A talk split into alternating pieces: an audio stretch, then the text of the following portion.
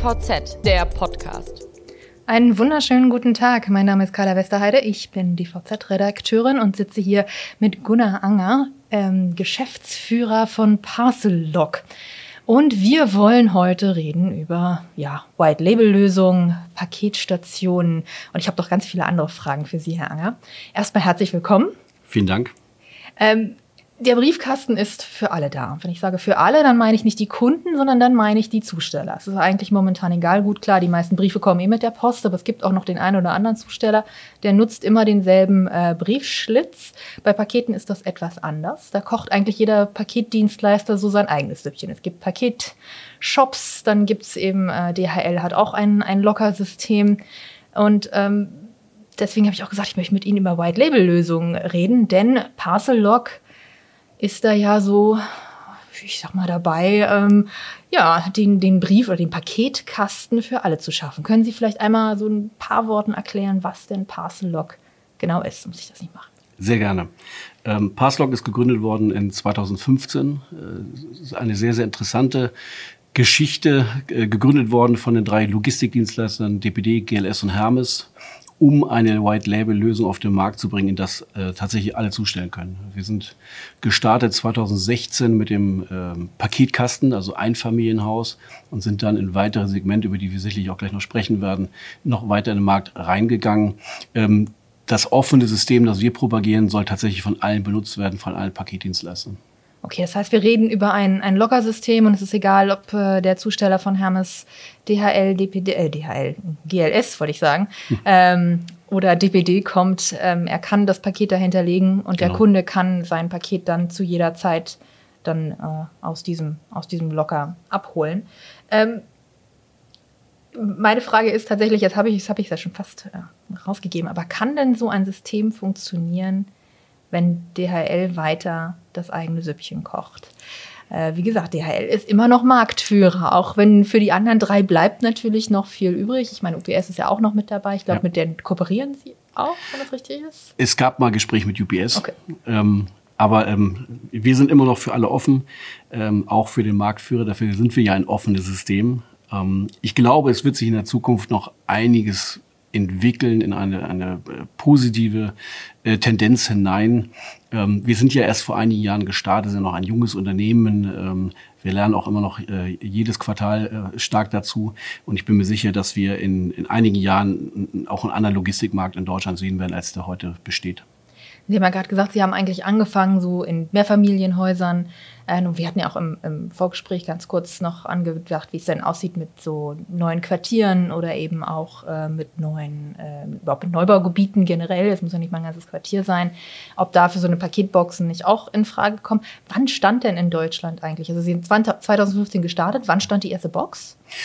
Ende 2016 tatsächlich mit dem Marktstart okay. Äh, sind wir gestartet mit Erst mit Burgwächter im äh, Einfamilienhausbereich, später mit der Firma Renz im Bereich Mehrfamilienhäuser. Seitdem stehen Kästen und Anlagen. Ähm, das kriegt man natürlich so in der Öffentlichkeit nicht mit, weil wir drei Segmente haben. Einfamilienhaus, Sie gehen in einen Baumarkt oder kaufen sich online Paketkasten, stellen ihn auf, registrieren sich. Das bekommt die Öffentlichkeit so nicht mit. Sie sehen das vielleicht mal im Vorgarten, dass da ein Paketkasten steht haben wir aber auch schon äh, vierstellig in Deutschland immerhin. Ähm, Mehrfamilienhaus ähnlich, steht oft im Treppenhaus, also dort, wo auch äh, die Briefkastenanlage steht, steht dann zum Beispiel auch äh, eine, eine Paketkastenanlage, ist auch nicht so öffentlichkeitswirksam. Davon haben wir aber auch schon einige hundert Anlagen in Deutschland im Betrieb und äh, stark steigend. Ähm, das ist halt das Interessante und gerade was Sie angesprochen haben im Bereich Neubau ähm, sehen wir sehr, sehr viel Resonanz, sehr viele Wohnungsunternehmen, die auch wissen, dass das Thema nicht nur Entsorgung, also Müllentsorgung etc. wichtig ist, sondern auch das Thema Pakete, ähm, gerade natürlich im heißen Quartal 4, äh, wenn äh, alle Online-Bestellungen gleichzeitig kommen, ist das ein Thema, wie viele Paketwagen halt jeden Tag durch die Straße fahren. Und natürlich der Marktführer auch dann natürlich auch gerne mal zwei, drei Mal, meine Gesellschaft da ebenfalls. Und das ist auch die Frage, wie man natürlich auch ein bisschen Verkehr vermeidet, auch ähm, natürlich das Thema Stellplätze, wo kann ich überhaupt mal einen Wagen kurz abstellen, um Pakete reinzubringen. Und da sehen wir sehr viel Bedarf im Neubau, ähm, wo wir mit unseren Partnern, ja, unseren Herstellern zusammen in den Markt reingehen, gemeinsam vertreiben und vermarkten.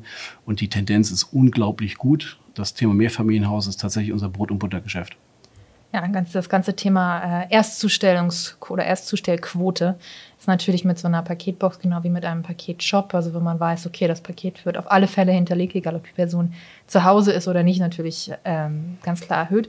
Wie kann ich mir das vorstellen aus Sicht eines Zustellers? Also der weiß, er muss an diese, an diese Box liefern, er fährt dahin und er macht dann was? Also es ist einfach so, dass wir die angeschlossenen Paketdienstleister informieren über neu aufgestellte Anlagen und Boxen. Die bekommen eine Liste vorher und äh, die werden dann entsprechend an die Zusteller immer schon weiter rausgegeben, dass es bekannt ist. Ähm, wir sind ja integriert, ich sage jetzt mal ein bisschen salopp, in die Handhelds der Zusteller. Äh, das heißt, der Zusteller weiß, dass da eine Box steht und kann entsprechend zustellen. Ähm, bei der Mehrfamilienhausanlage steht zum Beispiel, scannt äh, nur kurz den Code ein, legitimiert sich damit und ähm, stellt das Paket zu. Das ist ein Vorgang von wenigen Sekunden. Und wenn alles gut geht, hat er auch mehrere Pakete und wird die alle auf einmal an einem Konsolidierungspunkt tatsächlich auch los. Das heißt, genau wie er, wenn er das Paket scannt, wenn er es bei mir an der Haustür abgibt, äh, scannt er so äh, das Paket oder die Paketbox? Nee, er, er muss sich legitimieren an, an der Paketstation Okay. und mit dem Paket. Ähm, an der Haustür ist es in der Tat eigentlich nicht wesentlich schneller, weil er klingelt, wartet, dass jemand zur Tür kommt. In der Zeit hat er sich zum Beispiel an der Station ja schon längst legitimiert, das Paket zugestellt. Der Vorgang ist eigentlich eher kürzer als, als länger. Und ich als Kunde sage vorher aber auch, ich möchte, dass das direkt an die Kiste zugestellt wird und nicht an, an meine Haustür. Sie hinterlassen ja eine Abstellgenehmigung, Okay. wo Sie dann sagen, Sie möchten präferiertes dort und dort haben. Und dann nennen Sie halt irgendwie Ihre Box oder Ihre Mehrfamilienhausstation. Sie sind ja, oder Sie sagen ja auch, Sie sind ein offenes System. Das heißt, theoretisch kann jeder mitmachen. Genau. Ähm, wie spontan geht das? Also Sie haben ja gerade gesagt, wir sind integriert in das Handheld. Äh, dann heißt es, kann ja jetzt nicht als lokaler Zusteller, oh, da steht eine Box, äh, mein Kunde hat gesagt, ich kann das da auch hinterlassen. Ganz so spontan geht's nicht. Wir haben tatsächlich verschiedene Abstufungen. Es geht sehr schnell und sehr spontan. Wir haben auch eine sogenannte Kurier-App, die Sie sich auf Android und auch auf äh, iOS runterladen können als Zusteller. Ähm, müssen nur einen kleinen Vertrag mit uns abschließen. Da geht es auch nicht um Kosten, da geht es tatsächlich einfach nur ein bisschen um Haftungsübergänge etc. Ähm, und können im Prinzip innerhalb von wenigen Tagen loslegen und tatsächlich zustellen. Ähm, die schönste Version ist natürlich, wenn das ähm, Passlog-System in die Software der, der, Herst äh, der, der Paketdienstleister integriert ist, weil natürlich dann entsprechend auch das etwas einfacher ist mit der Paketbenachrichtigung etc. Sie haben gerade gesagt, es geht nicht um Kosten. Heißt das, ähm, als Zusteller ist das für mich kostenfrei? Also wenn ich jetzt als lokaler Zusteller sage, ich möchte diese App benutzen und mich an das System anbinden, da habe ich keine extra Kosten. Wir machen immer eine kleine Free, Free Trial äh, ähm, äh, Periode, ähm, um an sich an zu gewöhnen. Aber tatsächlich zahlt der Paketdienstleister an uns pro Transaktion.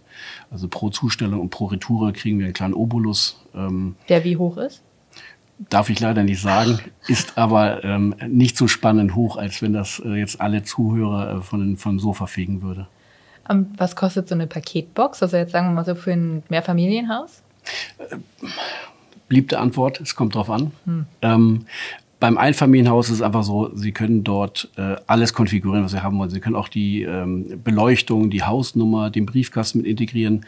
Ähm, Sie können aber auch nur einfach eine Paketbox erwerben. Das geht los bei ein paar hundert Euro und geht sicherlich hoch bis zu einem leicht vierstelligen Bereich, je nachdem, was Sie haben wollen. Es gibt auch Sonderkonfigurationen, wo Sie es in Ihre Hecke oder in, Ihre, äh, in Ihren, Ihr Haus einbauen lassen können. Da gibt es auch Hersteller, die einfach Spezialmaße machen, äh, auch Spezialfarben. Bei dem Mehrfamilienhaus ist es so, es kommt natürlich darauf an, wie viele Module, das heißt, wie viele Fächer sollen dort sein. Wir haben ähm, Partner, die haben halt 150 Fächer. Das ist natürlich eine Hausnummer, sind sie schon bei deutlich fünfstellig. Ähm, je kleiner das ist, natürlich umso günstiger ist. Es gibt es auch schon mal im vierstelligen Bereich. Hängt aber auch ein bisschen vom Hersteller ab. Da wir selber nicht verkaufen, ist es für mich jetzt auch nicht ganz so transparent, wer jetzt was genau nimmt, weil ich bei den Angeboten dann auch nicht dabei bin. Okay, aber also Sie haben ja gerade gesagt, dass Sie sind jetzt Handheld integriert, das heißt, der Zusteller legitimisiert sich und kann dann, dann die, das Paket hinterlegen. Und ich als Kunde sage vorher, okay, pass mal auf, ihr dürft das. Was macht denn der Zusteller, wenn jetzt ganz viele Leute anfangen, dieses System zu nutzen, wohin ja die Reise gehen soll, ähm, und er steht vor einer vollen Parcel, einem vollen Parcel-Locker und steht da mit seinem Paket. Muss er das dann einfach wieder mitnehmen und der Kunde kriegt wie vorher eine Benachrichtigung und sagt, sorry, konnte nicht zugestellt werden? Oder Ja, also da gibt's Unterschiede bei den Paketdienstleistern. Normalerweise wird eine Möglichkeit wird am nächsten Tag nochmal angefahren. Ähm, es gibt die Möglichkeit, dass äh, es vielleicht auch in einem Paketshop geliefert wird. Wir sind natürlich noch nicht so weit, dass es dann so sein könnte, Was interessant ist, wenn man sich mal in anderen Ländern äh, bewegt, zum Beispiel in Polen, äh, ist es halt so, in, gerade so in dem heißen Qua vierten Quartal mit ähm, den verschiedenen äh, Online-Tagen, mhm. ähm, mit Cyber Monday und dem Weihnachtsgeschäft etc., da stehen tatsächlich Paketdienstleister vor den Lockern und warten darauf, dass ein Kunde ein Paket rausholt und schiebt schon das nächste gleich wieder hinterher, sodass der Locker eigentlich immer prall gefüllt ist ist sicherlich etwas, worum man später hier auch drüber nachdenken kann, wenn wir tatsächlich in die schöne Gefahr laufen, dass sie locker komplett voll sind. Man kann es aber auch sich noch einfacher machen. Man setzt einfach noch Modul, die sind ja modulweise aufgebaut. Wenn man weiß, ein bestimmter Locker ist sehr, sehr frequentiert, packt man einfach noch ein Modul oder zwei Module dazu. Okay. Und wenn die immer so schön prall gefüllt sind, ist Vandalismus oder überhaupt Diebstahl, ist das ein Thema oder ist das schon mal angedacht worden, dass man sich da irgendwo absichert? Also ich hoffe, es fühlt sich jetzt keiner bemüßigt, das als Vorbild zu nehmen. Bisher nicht. Ich hoffe nicht. Das war nicht Sinn und Zweck der Frage. ähm, bisher zum Glück nicht. Ähm, wir müssen aber damit rechnen. Ähm, gibt da ja natürlich viele verschiedene Möglichkeiten. In Deutschland nicht ganz so einfach mit dem Kameraeinsatz, ähm, um da Security zu bewahren oder zumindest nachzuvollziehen, wer das war. Vandalismus ist ein Thema, natürlich auch gerade mit ähm, Beschriftungen etc. Bis jetzt sind wir davon wenig betroffen, aber wir rechnen natürlich damit, dass es mehr werden wird, besonders wenn wir stärker in den Fokus kommen. Okay. Das hängt auch von den Standorten drauf ab. Ich wollte gerade also sagen, weil Sie haben ja auch Standorte im öffentlichen Raum oder weil Sie arbeiten genau. ja auch mit, mit DM arbeiten Sie zusammen Richtig. und mit anderen Shops dann ja auch. Ähm Bei DM ist es natürlich einfacher, weil die ja häufig in dem Laden drin sind. Und wenn der Laden geschlossen ist, kommt man locker auch nicht ran, sodass die Gefahr halt äußerst gering ist. Wenn man das später mal an andere öffentliche Plätze spielt und sagt, man ist vielleicht mal in einer U-Bahn- oder S-Bahn-Station, klar, ist eine andere Öffentlichkeitswirkung. Gibt es immer Leute, die bemüßigt, sich bemüßigt fühlen, äh, dort sich zu verewigen. Was sind denn sonst noch so, das ist ja so eine schöne, typische Journalistenfrage, die ich Ihnen jetzt stellen würde, was sind denn sonst noch so die Herausforderungen? das ist tatsächlich noch die Wahrnehmung unseres Systems. Ähm, wir planen jetzt ja auch einige Projekte für 2020, sind da auch sehr, sehr guter Dinge, jetzt sehr bald damit in den Markt zu kommen und halten deswegen natürlich auch äh, kommunikativ ein wenig noch die Füße still. Ähm, und äh, vielen Paketempfängern ist es noch gar nicht so bewusst, äh, wie stark das Passlog-System eigentlich schon in Deutschland besteht, weil halt durch an vielen privaten Plätzen, die jetzt nicht öffentlichkeitswirksam sind, ähm, dass diese Wahrnehmung des Systems möchte ich gerne noch vergrößern. Ähm, und damit natürlich auch das Thema, Sie haben es ja schon angesprochen, natürlich freuen wir uns auch, wenn weitere Paketdienstleister sich anschließen, um das noch später zu erhöhen. Ähm, wir haben auch immer das Thema, wir sind ein IT-Haus. Ähm, wer bezahlt letztendlich das Thema Hardware. Mhm. Muss halt jemand dann tun. Sie als Kunde gehen ja zum Beispiel im Baumarkt und kaufen sich oder kaufen auch online einen Paketkasten.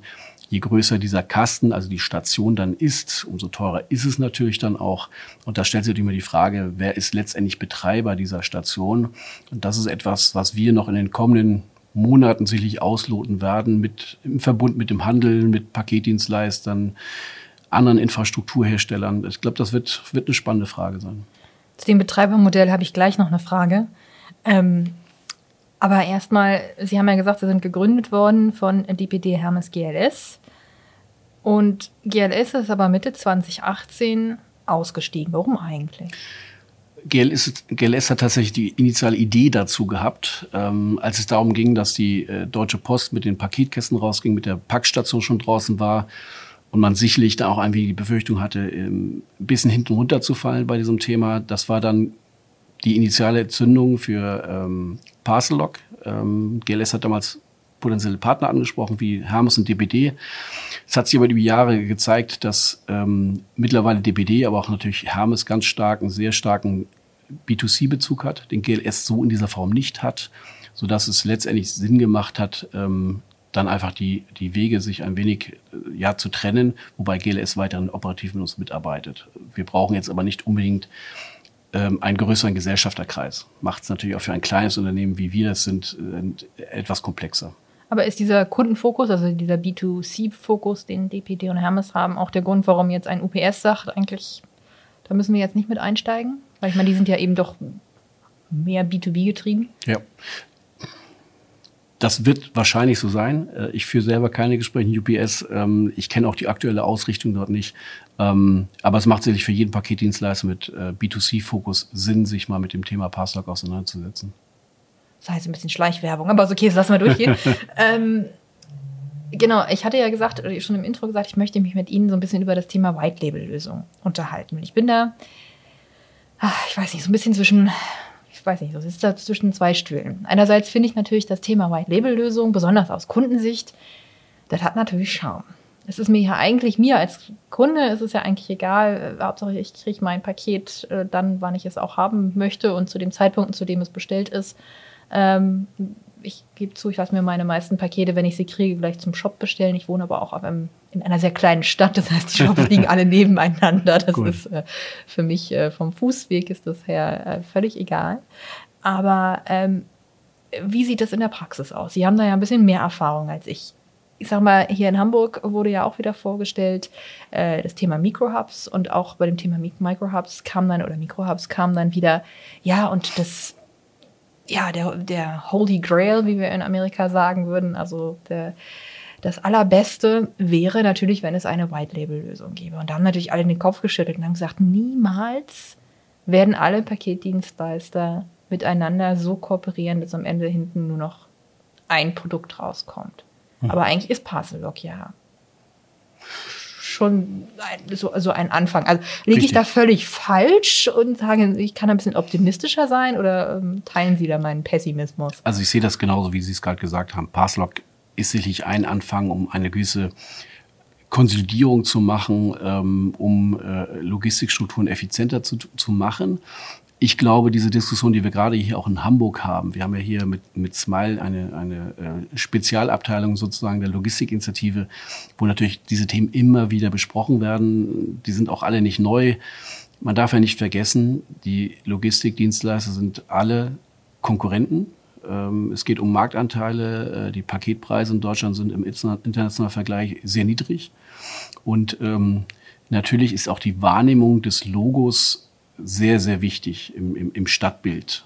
Ähm, deswegen tut man sich relativ schwer damit, ähm, irgendeine Lösung zu akzeptieren, die irgendwo den eigenen Brand in den Hintergrund treten lässt.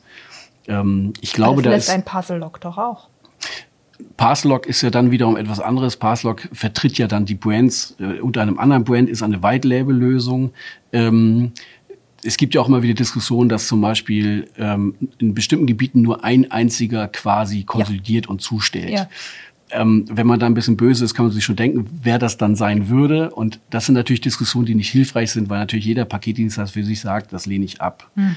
Ähm, interessanter ist natürlich dann, wenn man sagt, man konsolidiert tatsächlich einige Sachen unter einem White Label und das könnte natürlich eine Parcel Lock sein, ähm, wo dann halt bekannt ist, äh, welche Brands dahinter vertreten sind. Okay. Ja gut, weil wie gesagt, also ich, ne, wenn ich mein Paket aus einer aus einem Parcel-Log raushole, dann ist es mir ja eigentlich auch egal, wer das denn danach reingelegt hat. Ich war ja nicht dabei. Das Absolut. ist ja nicht die, die Person, die bei mir an der Haustür klingelt oder der Paketshop, den ich besucht habe. Absolut. Also die, die, die Deutsche Post arbeitet mit uns ja auch zusammen. Es gibt ja die Möglichkeit, ähm, mittels einer sogenannten Transaktionsnummer ähm, in unsere ähm, Paketkästen zuzustellen. Äh, wir sehen es natürlich in Statistiken, dass das fleißig gemacht wird und die Zustellungsqualität sehr, sehr gut ist. Ähm, das wird in der Praxis schon umgesetzt. Das ist natürlich ein politisches Thema. Das ist klar. Es sind Wettbewerber untereinander, die natürlich gucken müssen, wie sie in Zukunft miteinander umgehen, wer sich wie positioniert. Aber ich glaube, dass der Paketdruck, den jetzt alle kennen, der ist jetzt noch nicht so hoch. Jeder kriegt es noch so hin, ja, gerade auch so November, Dezember. Es gibt ja diese Studie von Oliver Wyman, wo man davon spricht, dass aus den 3,3 Milliarden Päckchenpaketen letztes Jahr um die 9 Milliarden äh, kommen werden. In acht, neun, zehn Jahren. Wir haben alle keine, keine perfekte Glaskugel, aber selbst wenn es nur acht oder achteinhalb Milliarden werden, wird die Zustellung in der Zukunft sicherlich anders aussehen müssen, weil dieses Wunschkonzert, das auch ich habe, es wird an die Haustür geliefert, wird nicht mehr klappen, weil wir sind ja, haben zwar alle mehr Freizeit als früher, aber sind ja immer nie zu Hause. Das wird so nicht funktionieren. Und ich glaube, da wird sich noch einiges im Markt bewegen. Und ich glaube, auch im Bereich White-Label-Lösung wird es mit Sicherheit in den nächsten zwei, drei Jahren noch neue Ideen geben oder Konsolidierungspunkte, die wir heute noch vielleicht erst in Anfang, äh, Anfängen sehen oder noch gar nicht diskutiert haben. Gut, dann bleibe ich da soweit erstmal offen für. ähm, Sie haben ja gerade gesagt, muss ich noch einiges bewegen. Wer muss ich denn bewegen? Muss ich die Politik bewegen, die sagt so, pass mal auf, wir machen das jetzt wir schreiben euch das jetzt vor, es gibt Verbote oder äh, es gibt Vorschriften, wir, äh, Ähm, wir, ja, wir schreiben aus, so wie die, die DHL das ja vor, oder die Deutsche Post das ja vorgeschlagen hatte, oder der, der Betriebsrat das vorgeschlagen hatte, wir schreiben aus und es wird eben pro Kommune, pro Straße oder wie auch immer man da weiter runtergehen möchte, nur einen Paketzusteller geben. Ähm, oder sind das die Paketzusteller selber, die sich bewegen müssen und sagen, es muss mehr Kooperationen geben, wie eben ein Parcel Lock? Es wird, es wird beides geben. Ähm, ich bekomme ja die, die Diskussion sehr, sehr live mit, weil wir natürlich auch äh, Mitglied bei der, bei der Smile-Initiative hier in Hamburg sind. Ähm, es gibt ja immer wieder so Pilotprojekte, ähm, wo mal äh, gemeinsame Lösungen gemacht werden oder wo ein Micro-Hub äh, betrieben wird, von wo aus ein Lastenfahrrad fahren kann. Aber das sind, so was ich mitbekomme, dann Lösungen, die interessant sind, die aber sehr singulär sind, die nicht so wirklich skalierbar sind, ähm, die öffentlichkeits- und medienwirksam sind, aber die Skalierung da, daraus heraus nicht so wirklich funktioniert. Und wir haben natürlich auch Städte wie Hamburg oder auch Berlin, wo einfach der Paketdruck schon hoch ist. Ich glaube, die Politik muss tatsächlich noch andere Rahmenbedingungen stellen, vielleicht auch etwas mal eine härtere Formulierung mal äh, benutzen. Ähm, bis jetzt sind das alles so Aufforderungen, sich doch zu bewegen. Und äh, jeder guckt den anderen an und so wird nie etwas funktionieren. Natürlich muss auch die Paketdienstleister sich ein wenig bewegen. Aber es ist natürlich schwierig in einem Markt, in der der Wettbewerb schon intensiv ist, mhm. wo auch Wettbewerb um, um, um Fahrer herrscht. Äh, das Thema Elektromobilität, das fängt ja erst ja. jetzt langsam erst an zu laufen, was natürlich auch unglaublich Investitionskosten mit sich zieht. Die Kosten sind hoch, die Margen sind gering. Richtig. Und, und das ist natürlich ein schwieriges Thema. Und wenn ich sehe, dass teilweise Zusteller gesucht werden an, in, in Städten, zum Beispiel Nordrhein-Westfalen, wo dann schon teilweise 30, 40 Prozent mehr als Mindestlohn bezahlt werden. Das müssen die durch Paketpreise erstmal reinkriegen. Und im internationalen Vergleich, sagt es ja schon, sind die in Deutschland schon sehr, sehr niedrig. Mhm. Und äh, das müssen die natürlich erstmal bezahlen können. Auf der anderen Seite sieht man ja auch weitere Wettbewerber im Paketdienstleistermarkt wie Amazon Logistics, die ja auch gerade in Hamburg sehr, sehr stark sind, die natürlich dann, wenn ich das mal ähm, als nicht äh, Hermes und DBD äh, Unternehmen sozusagen äh, betrachten darf, die nehmen dann schon ähm, Paketvolumen weg. Mhm. Aber die Fixkosten der, der originären, sage ich mal, Paketdienstleister bleiben ja bestehen. Das sind schon harte Rahmenbedingungen. Und äh, da kann man nicht erwarten, dass ein Paketdienstleister jetzt von sich aus sagt, das ist eine super Idee, dass ich mein Brand in den Hintergrund stelle und äh, ich freue mich immer jetzt mit dem Wettbewerber an. Deswegen ist der Passlog so eine interessante Lösung für mich auch. Ähm, ich bin ja Geschäftsführer geworden, als das Unternehmen schon bestand.